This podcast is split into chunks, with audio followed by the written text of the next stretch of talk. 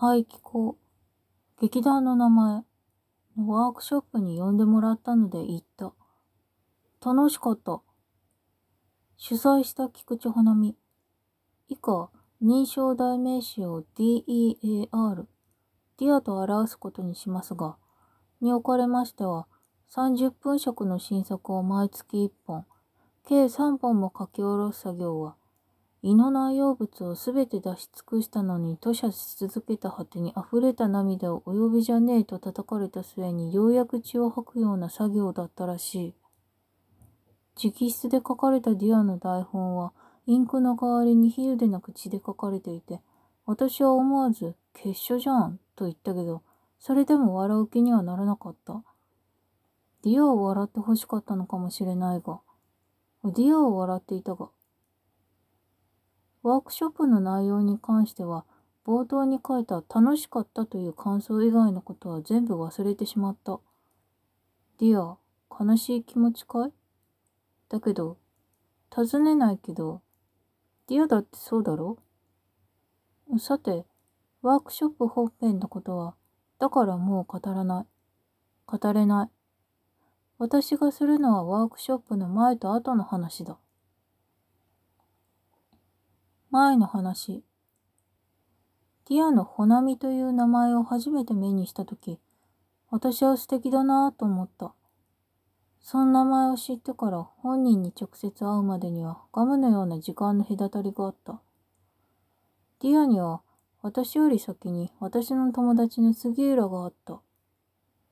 そのことを私に語る際、杉浦は開口一番、ほなみっていう名前だから女の子だと思っていたのに男だったと私にぶうたれた。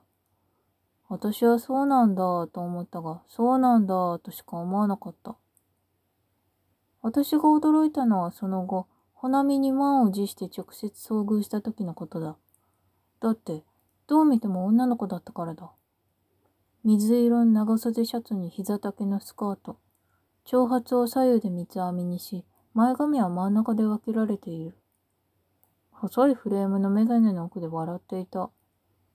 杉浦もその場にいたから、私は風雪した杉浦を言語で断罪しようかとも思ったが、初対面のほなみさんの手前、やめておいた。そして、 DEAR もまた、私の風貌を見て驚いていた。渋谷さんって女性だったんですか？と言いたげな顔をしていた。私はこの手の問いを出会う人間の全員にされる。へきへきしていないと言えば嘘になるけれども、渋谷圭一なんて名乗っている手前、甘受する覚悟もまたとっくに終えていた。しかして、 DEAR は問わなかった。一言、なるほど、と言った。そして、僕は菊池花見です。はじめまして、と言った。一人称が僕だった。なぜか、その瞬間にいろいろなことをすべて了解できた。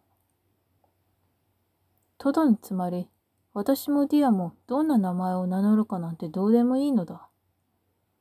野暮なことを申し上げるが、名前という点において、LGBT の問題は我々に一切関わらない。そして我々もまた、この点で LGBT 問題に議論や主張を提出しない。私も DEAR も自分でしかないのだ。私は渋谷圭一でしかなく、 DEAR は菊池花見でしかなかった。我々はそのようにして出会った。菊池穂波の菊池は、菊池ではなく菊池と書くが、その名はしばしば菊池と誤字される。しかし、いつからか私はもしかして5時ではないのかもしれないと思うようになった。つまり、わざと菊池とされているのではないかということだ。私がこの考えに至ったのは、 DEAR が件のワークショップ台本に苦労している姿を見るようになってからだ。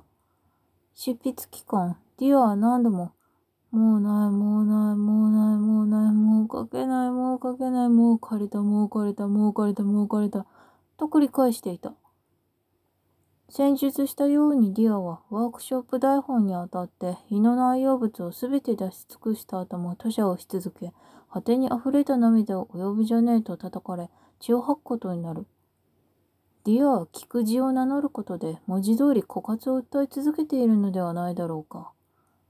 一方でディアを菊池と呼ぶ諸氏もまた、文字通り体の中の潤沢を信用しているのではないか。さらに信用という言葉を強要という言葉に置き換えてみると別の根拠が浮かび上がる。菊地と菊池の違いというのは漢字の偏であるわけだが、彼の主張は土偏である。土偏というのは見たまま土のことだ。土とは何か死体がバクテリアに分解された姿だ。ディアは死にたがっている。死という比喩を展開すればそこにはもう動きたくないという手紙が広がる。対して諸氏がディアに求める偏というのはさんずいである。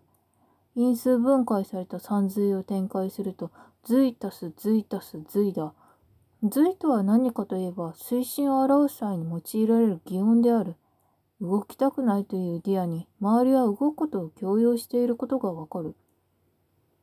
さて、私はディアへ対する諸氏の言語化の要求を糾弾するつもりは毛頭ない。なぜかといえば、菊池穂波は結局書けたからだ。枯れたと言っていたが、血が体に残っていたのだ。できない奴に期待するのは酷だが、できる奴がやらないのは怠慢であると、かつて中学時代の先生が言っていた。ディアが悪いということでもない。できないと思っていたができた。それだけだ。万歳である。後の話。私は7日おきに2日開催された12月のワークショップに両日参加した。その間、私はディアに会わなかった。連れ立ってお酒を飲むこともなかった。だから私は一人で酒を飲んでいたし、ディアもきっとそうだろうと思う。だけどあまりに寂しくて、私はある日、それはワークショップ2日目の前日の夜だったが、私はエッジメイトに電話をかけた。どうした？と、もしもしもなしにエッジメイトは電話に出た。寂しいの。私はすでに酔っていた。寂しいからなんだ？エッジメイトは低い声をしている。来て、今すぐ来て。今すぐ会いたいの。時計の針は11時を指していた。嫌だよ、めんどくさい。こんな時間に突然呼び出すなんて何かあったんじゃないのか。ない。何もない。何か理由がないといけないの。いけないね。つばしがしたいならそれでもいいから。とにかく何か理由をあげてくれないと。図星がしたい。図星って言うけどな、一回じゃ終わらないだろ。エッジメイトが笑った。エッチスがしたい。私はうなだれて言った。最初からそう言えばいいんだ。手間取らせやがって。だけどね、嫌だよ。ひどい。涙が出た。自分でびっくりした。お前の求めるエチスは異常だ。行為の最中にお互い別の人格を高齢させて複数でまぐわ気分になりたいなんて、そんなの気が変になってるとしか思えないんだよ。なぜそんなことを言うの？ともあれそんな気分じゃないんだ。